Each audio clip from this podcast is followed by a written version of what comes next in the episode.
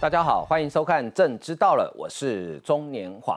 去年在台南发生了一个外役间的逃犯哦，杀死了警察。结果呢，前两天哈，呃，在几年前发生在台北市夜店区杀警案的凶嫌呢，竟然说在去年三月的时候转到外间服役。这件事情被揭露之后，引起社会的哗然哈。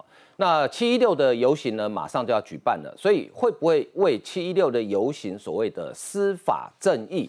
添加柴火呢？这件事情当然社会观感的落差非常的大啊，所以呃，民进党的总统参选人赖清德呢，他也不敢掉以轻心，迅速拆弹啊。他昨天讲了重话，他说呢，这个重刑犯呢，该服完刑就服完刑，没有不能走旁门左道。那法务部也讲说，希望下个会期，也就九月份的会期可以完成修法啊。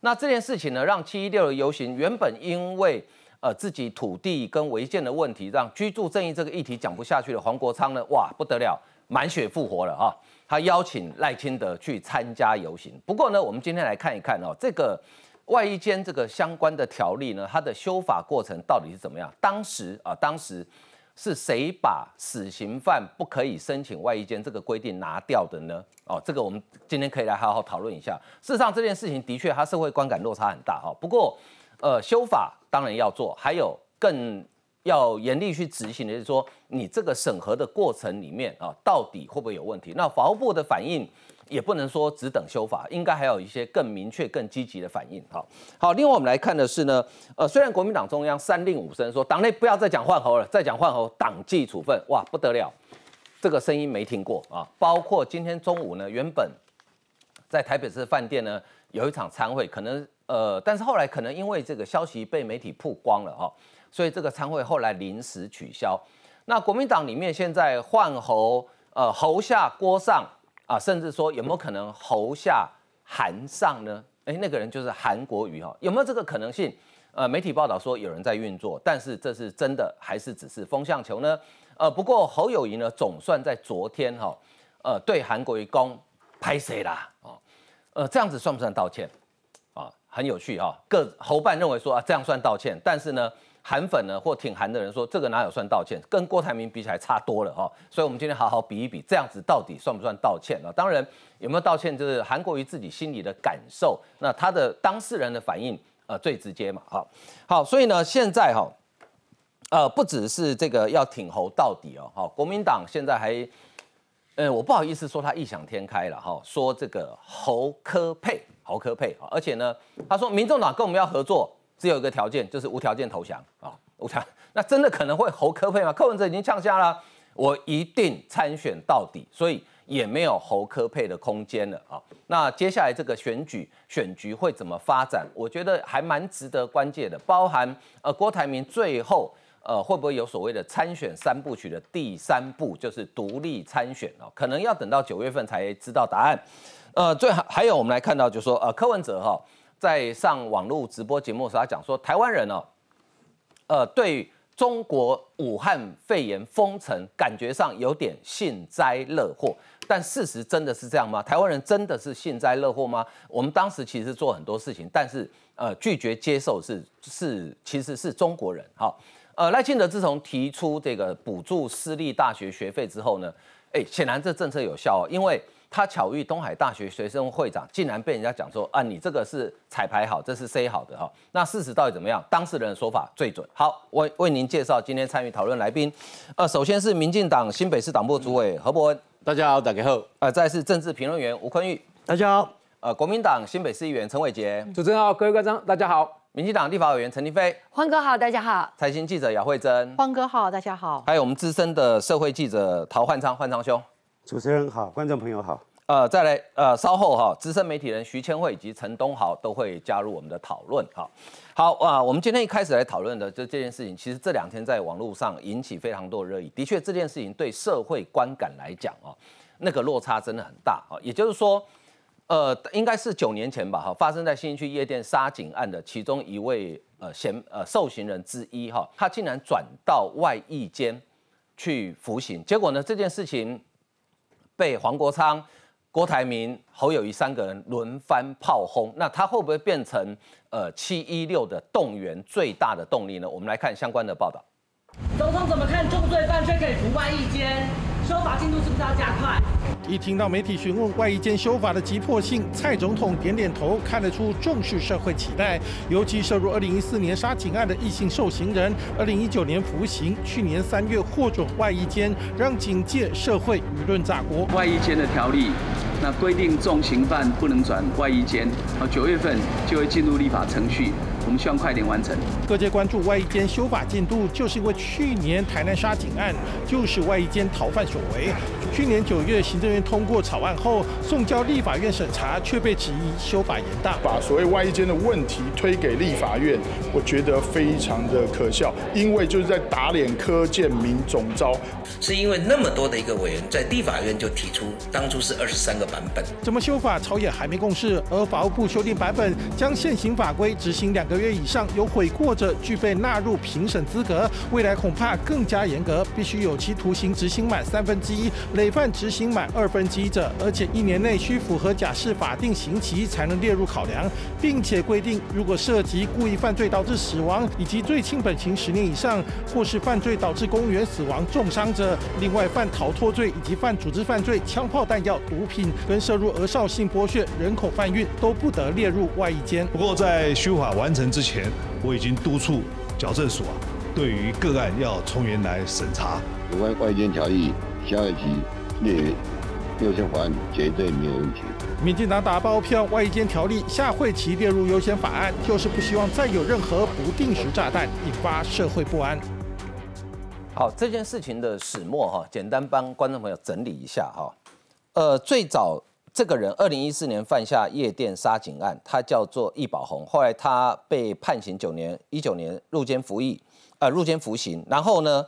在去年的一月申请转外衣间，然后三月就转到武林外衣间。这件事情呢，最早被谁揭露？其实大家都以为是郭台铭七月八号在脸书讲，其实错了，是七月六号。有基层原警员在黄国昌的这个直播节目里面爆料说，夜店杀警案其中的凶嫌易宝红目前在服外役间，真的觉得我那学长白死了。好，政本政府根本就在打假球。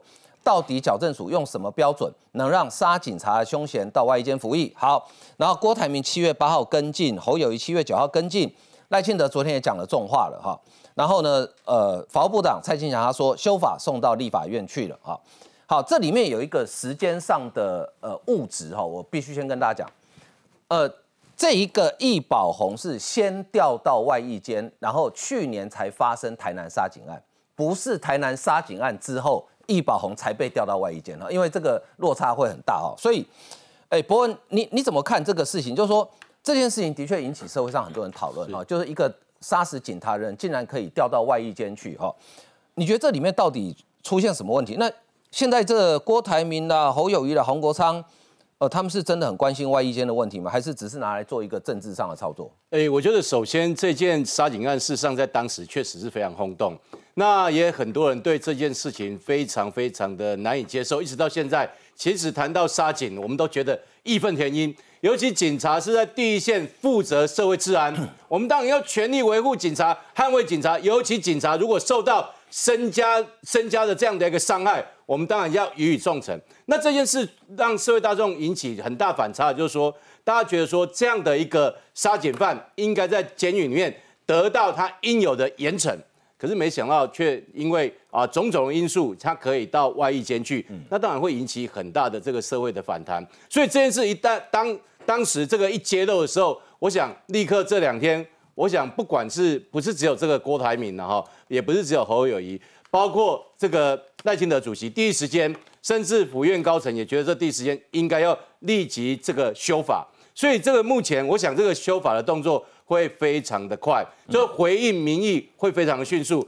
九月，我相信这个立法院一开议，这个事情就可以立刻这个，我相信二三读应该都会非常的迅速。所以我想这件事情有这样的一个漏洞，我们知道立刻就要把它补起来，回应社会民意。我觉得这没有没有第二句话。那同时在这过程中，如果因为这件事情啊造成对于一些基层员警士气的伤害，我们也赶快要弥补，因为。警察确实是我们维护社会治安的英雄，所以我觉得这件事情，包括社会正义的维护，没有任何可以让步的地方。这件事情这个知道有漏洞就应该赶快补，补了就赶快能够这个呃对社会大众要有所交代。嗯，可是现在这件事情呢，因为呃七一六的游行里面，其实本来有呃居住正义嘛，哈，后来因为可能因为主办主办人之一自己有居住正义的问题，哈，到现在没讲清楚，所以主要诉求改成呃公平正义，其中司法正义是一回是一件事情，哈。所以，哎，郭台铭原本七一六他并没有很明确表态说我一定要去哦，好，但是他贴了这个脸书的贴文之后呢，他直接讲哈，七一六凯道见，郭台铭直接讲哦，七一六凯道见哦，然后呢，呃，他的这个后援会的成员也说，好，考虑七一六跟台湾阿明上凯道，好，那侯友谊当然也捡到枪，特别是因为他是警察身份嘛，哦。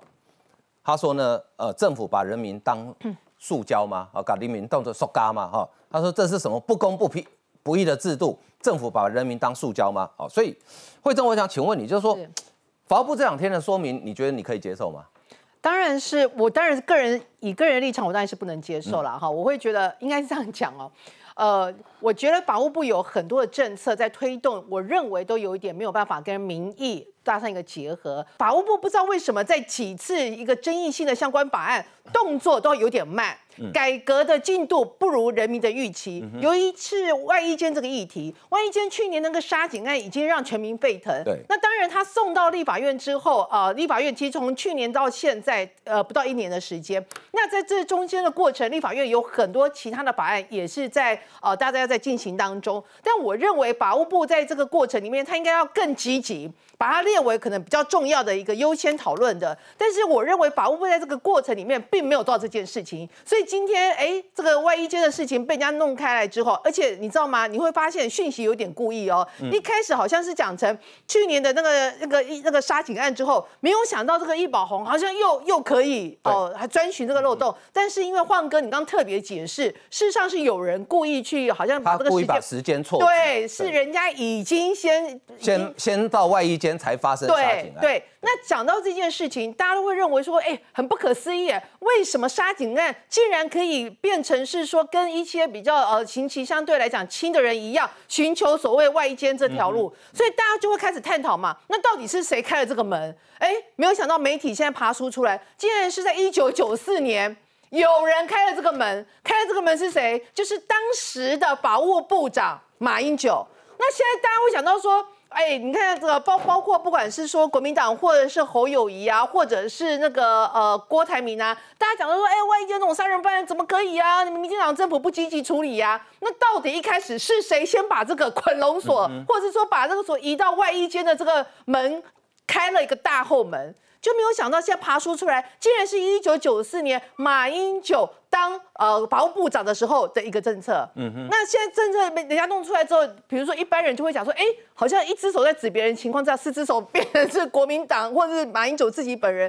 呃，当时你们国民党为什么要有这样子的一个开后门？嗯哼。所以我会觉得第一件事情，这整件事情到目前为止，我认为哦，民进党的当然呃速度要处理快一点。什么叫速度处理快一点？就是哦，不好意思，我们这个议题可能没有符合人民的期待，动作不够快。我觉得这个部分其实是目前为止各个候选人的立场可能都一致，就是要把这个门再关紧一点，动作要快，再关紧一点。所以呢，这个议题从七一六本来是居住正义游行，突然变成司法的正义游行，为什么？当然很简单，第一个东西就是因为你居住正义的这一题你已经谈不下去了，因为这几个候选人里面有首付的啦。有两千多平土地的啦，收包租公的啦，有企业主的啦，有住亿元的一个呃上亿元豪宅的的那个市长啦，而且这市长最重要一件事情是你本人曾经是拥有一个所谓的行政权的人，你有这个权利来帮助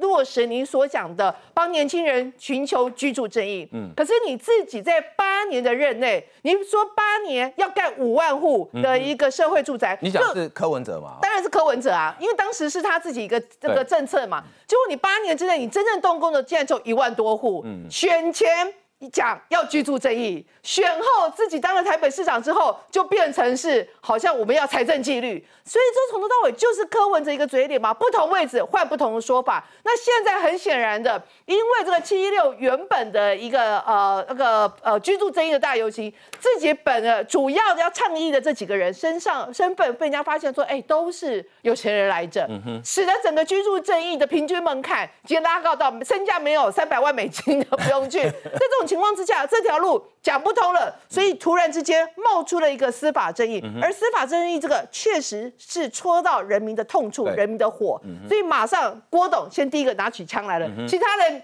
亚又对了摆，侯友谊这边也拿起枪了。那这个部分，民进党当然要迅速的回应民意，但是你追根究底，到底是谁让这个杀人犯可以寻呃意外间的？其实说。呃，追到最后源头，没有想到竟然是啊前法法务部长马英九。好，这刚刚慧珍讲的哈，呃，外衣间条例其实立法时间很久了哈。外衣间条例是一九六二年就已经有立法了，等于是呃民国五十一年了，在座应该很多人都还没有出生呢。一九六二年立法，那中间经过几次修法，一九九四年修正的时候呢，考量可以透过遴选机制排除恶性重大受刑人，最终最终。删除了杀人罪不得移调外衣间的规定。好，当时呢有立委在修法的时候讨提出忧虑的询问了。哈，马呃当时的法务部长马英九说，可以透过遴选筛选，将恶性重大者排除在外。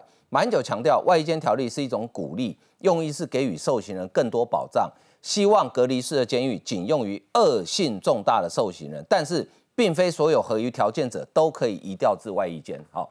呃，其实也不是要怪马英九了，哦，这但是就事实就是事实嘛，哈。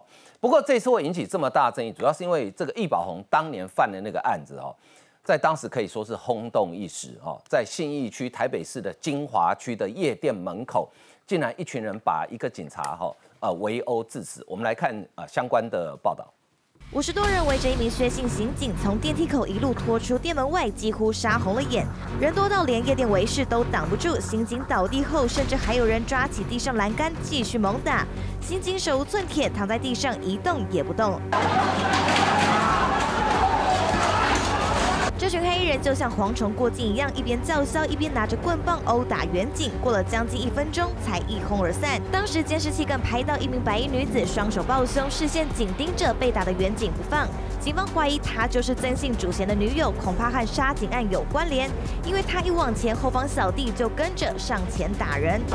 第五十几个人冲去拿棍棒，就把那个人打到吐血。事发前，薛姓刑警和同仁相约休假，在辖区碰面，却遇上黑衣人闹事，为了排解纠纷，引发杀机。这两位同仁进入之后，哦，因为言语的冲突，很快的时间就发生了争执跟扭打，一直到店外，最后我们作为薛姓的侦查组不幸的遭殴伤致死。其中一名到案嫌犯就是这名理着平头、绰号“小鬼”的男子，而还在逃亡的曾姓主嫌和女友，成了拼凑出案发经过的重要关键。目前我们已经锁定了相关涉案的到场的嫌犯，截至目前为止，已经有七名的嫌犯到案。但这些刑警搜一后伤重不治，致命伤在头部，头部挫伤，颅骨骨折，耳朵也有被重击的痕迹。不过急救时怕远景咬到舌头，用刀子固定，一度误传远景嘴巴被插上折叠刀。不要怪我儿子。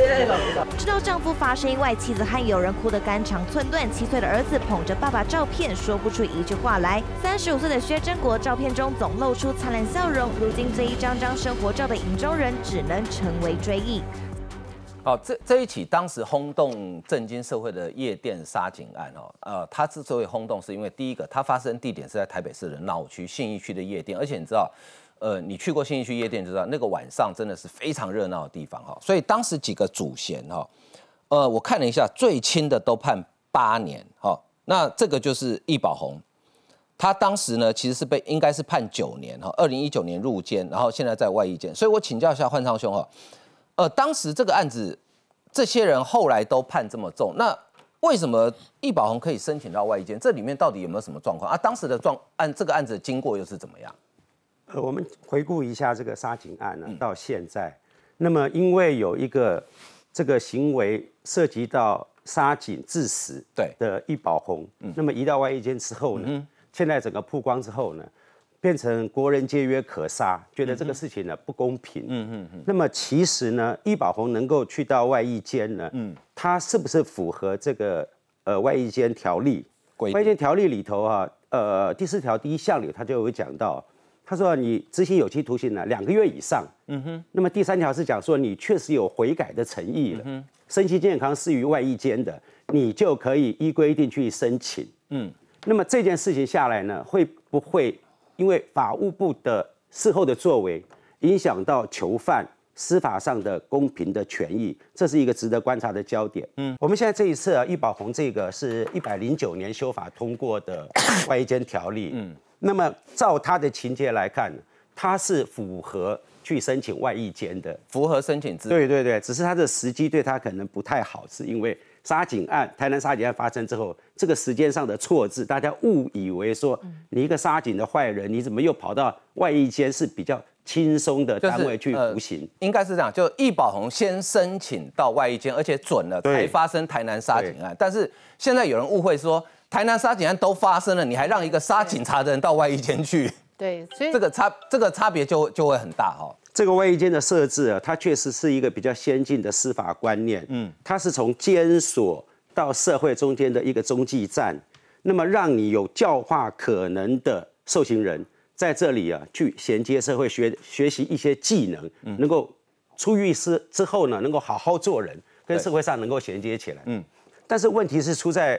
外衣间现在就我的看法是有两样，第一个，它教化功能的丧失，它没有什么教化功能。嗯，你比如说像这个抗议天王，外衣间到底都在做什么？就我就举这个例子，抗议天王柯志还在里面折莲花，做做那个手提袋的纸袋子。嗯哼，那么有的时候呢，就放风出去做农耕队。他有农一队、农二队，嗯哼，去种花、除草、割稻子、晒稻谷，嗯哼，大概就做这些事情。外一间很重要的一个概念是身份犯，嗯，那么，比如说公务人员，你涉犯刑案之后转移到外役间，你几乎没有再犯之余，你跟社会的衔接，这样子比较好教化，对。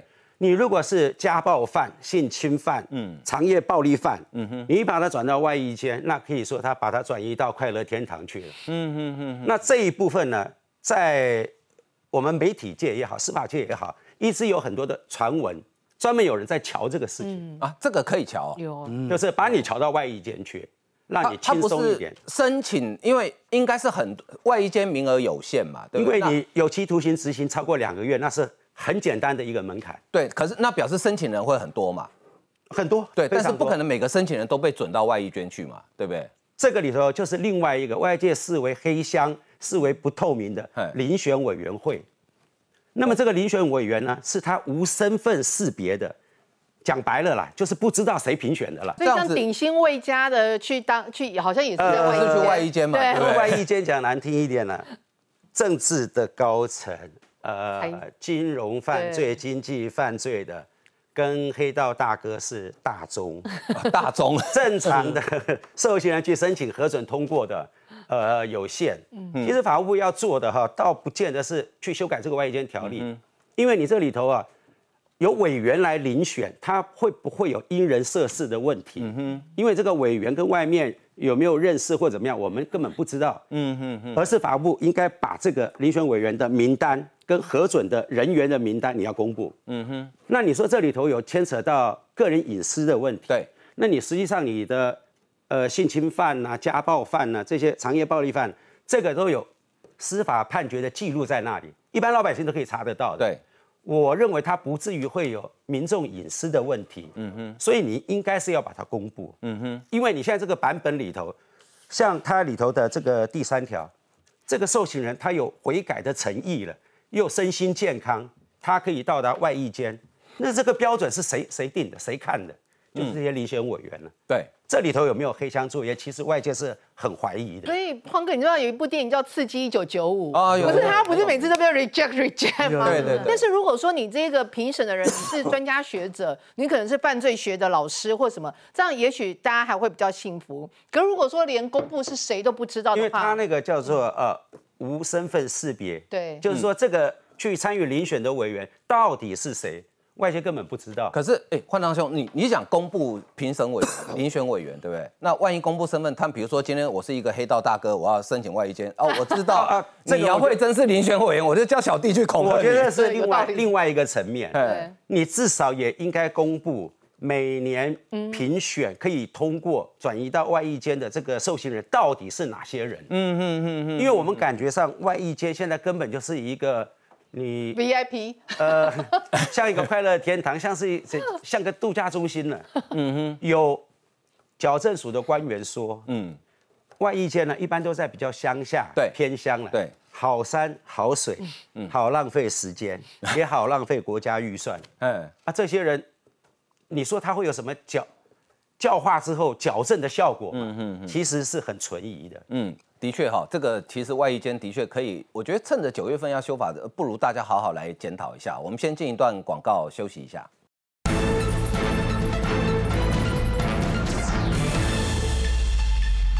好，这这件事情显然哈，对于七一六的游行，应该大家有嗅到那种呃政治上的味道，就是可能他可能会真的会添柴火所以呃赖清德第一时间的回应啊，他说呢。一年多前才有外衣间逃犯杀死警察，现在矫正署又把九年多前杀死警察的罪犯放到外衣间，当然社会会有怀疑，没办法接受。他说重罪的重罪犯呢，应该实实在在服完徒刑，不能走旁门左道啊。旁门左道这个，我想大概跟这个焕昌兄刚刚提到说，外衣间这个整个遴选过程是不是有很多人怀疑猜测说有可能有黑箱作业哈？来，停飞，所以这件事情你们要赶快拆弹哦。呃，我想哦，刚刚黄哥一开始哦，这个跟大家解释，这现在是非常重点的，就是说，呃，应该分两个层面。对，这个事件，易宝红的事件，基本上跟所谓台南杀警案这个外衣间的大家的一个讨论，这是两块。对，而且是二零二二年，呃，当时候易宝红是在一月、三月就发生的，然后台南杀警案是在二零二二年的八月二十二号。嗯哼，那台南杀警案，说真的，当时候。我们大家都是很难过，而且是呃觉得就是外衣间的一个问题，你没有在执行面好好的处理，除了修法以外，还要从执行面，因为你没有从执行面的 SOP，就像刚刚呃焕昌兄有讲到，嗯，到底他有没有可被教化，这谁去评断？嗯哼，他的评量在哪里？嗯哼，那现在的。所谓的一个 SOP 如果没有定得很清楚，就算我们法修的再严格，它一样，它在内部执行面还是没有办法很能够让大家去信服。嗯，所以我觉得这是两块一定要拿出来好好讨论的。你像当时台南杀警案，我们都有提案，所以刚刚有说总共有二十三个案子。那我有其中一个在里面，就是说从外衣间的整个所谓的遴选，然后可以到达什么样的程度，到达什么样的程度才能到达所谓的可以进入到外衣间这样的一个层级，这个一定都要很公开，嗯，而且不止公开，还要定很清楚的标准，而且所谓的一个教化平量在哪里，这些都要把它很实质的。呃，列举出来。嗯，那今天当然大家就开始说啊，啊，怎么会从八月二十二号，去年的八月二十二号到现在，几乎快一年了都还没动。嗯，那我觉得这确实我们必须检讨。嗯哼，好，我们不能再去用很多的理由，我们必须检讨。那我们也要以最快的速度跟角度，不能政治化。嗯，我们也要拜托，现在既然大家都有共识了，当时候。有共识之后，哇，大家好像这个就又开始政治化。那现在我们希望不要政治化，在九月最快的速度，因为如果大家目标一致嘛，目标一致其实很快哎。那个这个在委员会里面讨论完之后，然后进入到这个我们会期哦那个院会里面讨论，只要大家都没意见，马上就可以三读了。嗯哼，所以我还是认为说，既然今天。大家都呃痛批这个外衣间的一个部分，为什么从八月二十二到现在都还没讨论？我觉得这刚好是让大家有一个警惕。OK，好，那呃这件事情呢，因为呃侯友谊自己是警察出身哈，所以感觉他捡到枪了，哎，所以陈议员，你们市长捡到枪了吗？其实没有啦，没有捡到枪啦。我想，当然对于所有的警察的一个事务哦，我想侯市长他都是非常的这个关注的啦。我想，不管是在好几次的一个，我想在在这个啊他的一个呃访谈当中也好。他他还是常常会拿他过去在啊当警察的一个过程来描述给大家听的，告诉大家说他对于这个事情，或是说对于未来治理国家的一个想法，他都会以他过去担任警察的一个角色来诠释这样的一个事情啊。所以我想他当然他对于这个问题一定是非常重视的。当然我想我想大家也会讲说啊你怎么又跟在郭台铭后面才在讲啊等等。当然我们还是啊我想当然近半有他的一个步调了哦。我想对于所有每天发生的事物。我想近办或者说他们的团队一定有在关注当中，只是说什么时候发表什么样的言论哦。那当然，我觉得大家也不用觉得说，哎，好像你们又捡到枪，好像又跟着郭台铭屁股后面走。我想其实不是这个样子哦。我想近办有近办既有一个步调，我们关注的时间比较久一点。不是，就是说我们当然希望讨论的越越周全越好嘛。我想，因为他现在有时候讲讲的一个东西，有时候会动辄得救，或者是大家会用放大镜来再来检视他的一个说法哦。所以我觉得，当然呃。谨慎也不是不好了哦，我想把最好的一个言论讲出来，让可以社会大众可以接受，我觉得这个才是主要的一个重点了。嗯嗯嗯，好，那我再请教一下，呃，这个焕长兄啊，就是说，呃，你你跑社会新闻跑这么多年哦，你看过最离谱的什么样的案例进到外衣间，你是觉得最 最离谱的，你最无法接受的？而我所知道的大部分都是政治犯啊，不政政治政治人物犯案。嗯，或者是经济案件，嗯哼，比如说诈财的啦，什么金融案件，那么再来一个就是黑道大哥，嗯哼，那么事实上我也有朋友会去接他大哥出来啊，晚上呢去风月场所喝个花酒，嗯哼，那因为他休假，外衣间的 外衣间是可以放假，是可以休假的，甚至包括太太亲属是可以去探监，还有宿舍可以共宿的。啊，还可以共可以共宿的。那么，在国外的外役间呢，甚至有休长假，甚至可以 各地旅游的。因为外役间的设置，它本来就是监所到社会中间的一个中继站，嗯哼，让你提早的学习技能来适应社会。当然，我们现在这个技能呢，呃，像比如说我们的外役间来讲好了，他们最强的技能就是烘焙，哦，蛋糕做面包什么的。那我你请问你有几个？你你觉得政治人物或者是这种？经济犯的大老板，他会去未来会靠烘焙为生吗？应该是要折莲花、折纸袋子，呃，还是要帮帮鼎新味家有可能，因为他们做食品业。所以，我我觉得整个外衣间的这个设置啊，它的利益可能是良善，嗯哼，但是在执行上确实是有一些当初在。设计的时候没有想得到的地方，嗯嗯嗯，特别我在讲说，外界其实最关注的就是你易宝红，你凭什么到外衣间？对对，感觉上你就就就就杀警案这么重要的，大家会觉得说，因为二零一四年的案子，大家应该印象还记得嘛？那是一个呃非常残忍的画面哈，而且是非常嚣张、目无法纪。就你可以申请到外衣间，这应该多数人没。可是你如果照现行的法法令的话，它符合执行超过两个月，符合它比如身心健康。或者说他七年以上、十五年以下的有期徒刑，他的累进处遇到达什么程度？比如说到三级、二级、一级，他确实是可以。可是林选委员看到易宝红的时候，不觉得说这个人可以让他去外衣间吗？这个其实外界就有疑问的，我就问你吧，如果你是林选委员，你会不会同意他去外衣间？如果是我的话，我大概不敢，应该不敢嘛，对不对？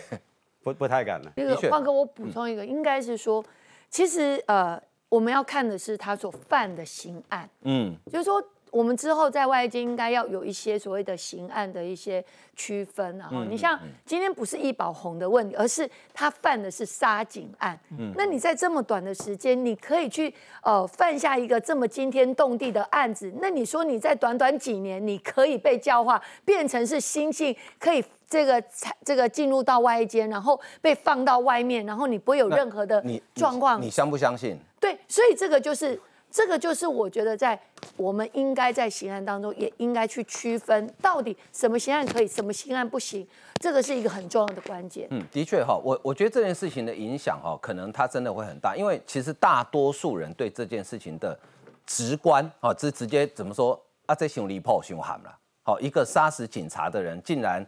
呃，关了坐牢坐了两年半之后，就到外衣间去。那刚刚照刚刚换昌先生形容，那外衣间其实，呃，除了你不能自由，呃，像我们一样自由自在以外，其实他跟坐牢真的是差蛮远的哦。所以我觉得这件事情，不过这件事情呢很有趣，就是说我请教一下坤玉雄哈，黄国昌说法务部傲慢，令人叹为观止哈，这个连副总统的喊话都不鸟，他说这个赖呃赖清德哈，你要这个负完全的责任哈，要而且他说法务部很傲慢哈。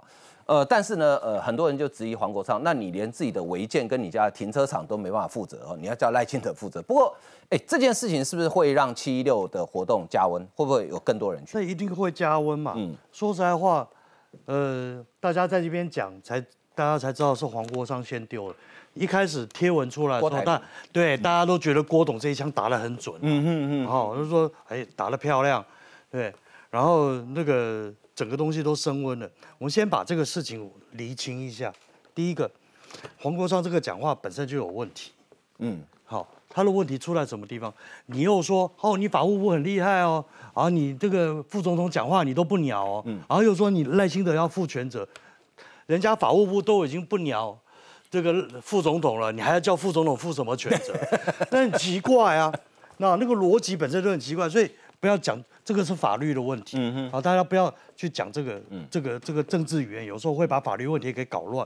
第二个，外衣间这个概念呢，它其实是牵涉到两个矫正概念中间的辩论，那很严重，这个到现在没有结论。一个东西说，我把人关进监狱里面，我倒是惩治性的矫，惩治性啊的处罚，好，报复性的处罚，我还是要去做修正性的处理。嗯哼，好，外衣间其实是做修正性处理的一个方式，那它中间就要有一些标准，而且它执行的过程中间，你不能一直拿那个国外最好的东西，好来给我们外衣间享受福利。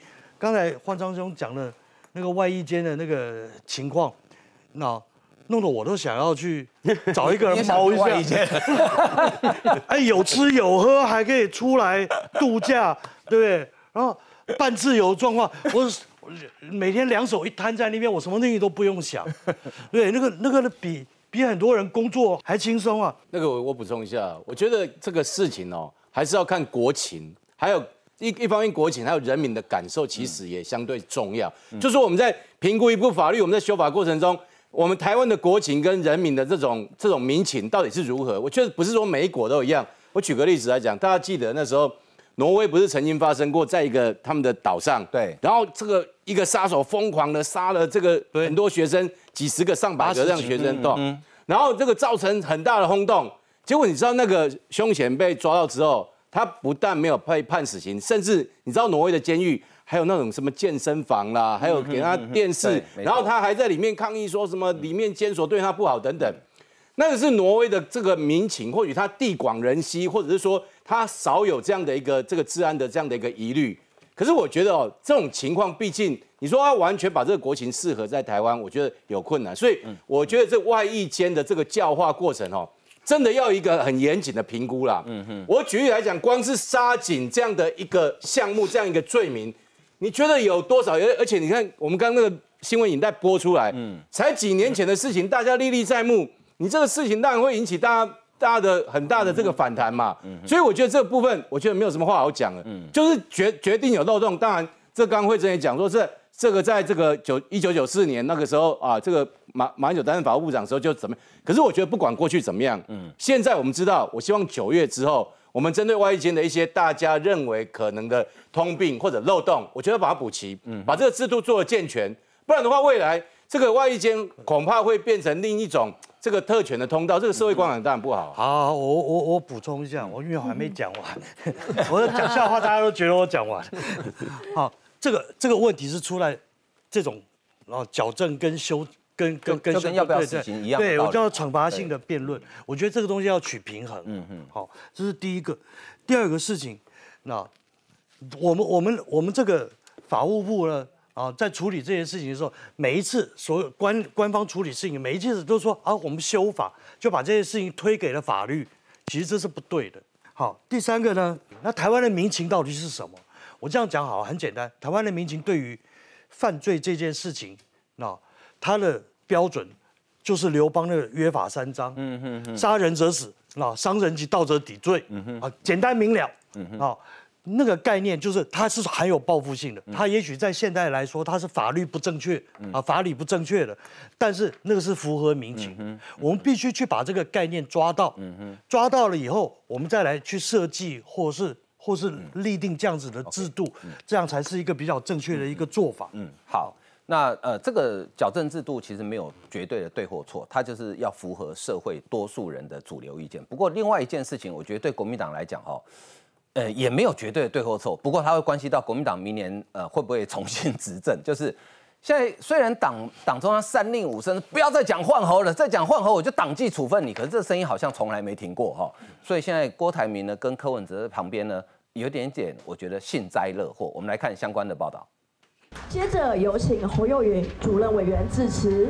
要致辞却找不到麦克风开关，一旁台北市长蒋万安贴心帮忙按，讲侯同台讨论市政议题。但如今对侯友谊来说，更迫切的恐怕是党内换侯声浪。听侯友谊四大主张，就怕换侯淹没党内士气。国民党找来北中南跟东部参选人，宣布将串联公车广告，要替侯友谊造势。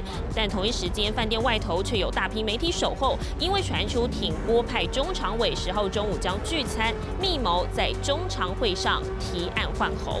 忧心忡忡的来这里，大家共商大计，没有谁为主，也没有谁能够决定什么，不要做太多的揣测。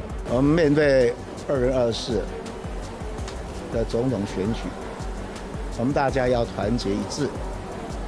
重返执政，换侯传言不断。红海创办人郭台铭脸书又发声，说自己是板桥丽娜，从小都讲国台语，想借此拉近跟民众距离，也被解读在跟侯友谊抢本土蓝选票。不止蓝营内部躁动，就连民众党总统参选柯文哲前一天参加董事长开讲，也对侯友谊开酸。辩论会时要问侯友谊什么问题？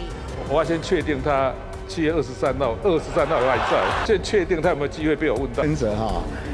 要就政策面啊，大家来好好的就事论事，把政策说清楚，这个比较重要啦。换与不换侯，不止党内派系持续较劲，国科两人也蠢蠢欲动。好，其实我们来看，呃，周末跟周日哈，其实三位，呃，应该讲三点五位，因为郭台铭还没宣布参选嘛，所以算暂时先算他零点五啊啊，哎，都很忙哎。侯友谊，我很少看到他行程排这么满的哎。礼拜六七月八号嘉义哈，哇，从八点零五分一路如一路排到晚上的六点钟哦，这真的很辛苦哈，跑很多行程，一天跑五区十一个行程。七月九号，呃，这个去新北，然后再去宜兰，好。然后呢，呃，赖清德七月八号台中、台南，七月九号啊也是参加很多活动。柯文哲呃算是相对比较轻松的哈，七月八号一个活动，七月九号一个网络直播。啊，郭台铭呢，呃，就是在家里打空战啊，都是用脸书哈，其实蛮多的。不过呢，我现在蛮有点替侯友谊担心，会不会白忙一场为人作嫁哈？因为虽然党中央、国民党中央一直三令五申说，哎，不可以，不可以再讲换侯，可是这声音好像没停过。哎，博文，我请教你哦，你有你捌听过这个两阶段换候不？啊，郭台铭参选三部曲，两阶段你想想，讲，呃，礼拜三的中常会来取消哦这个侯友谊的提名，然后回到七月三的全代会，然后最后呢，呃，在全代会再来决胜负。你有没有听过这样的说法？呃，这样的一个类似这样的传言，包括换候，包括这个中常委的互相的这个。其实也不是说私底下那个饭局，那个都几乎都已经是半公开的状况，当然也是私底下。就说类似像这样的一个换口的声浪，其实，在国民党内从来没有停过嘛，嗯，而且一直在酝酿嘛。其实政治就很简单了，就是一个实力原则嘛。你现阶段确实侯的这个民意调查就整个拉不起来，所以大家现在是想要自救了，嗯，现在搞得好像有点像。过去那种什么东南自保，你知道吗？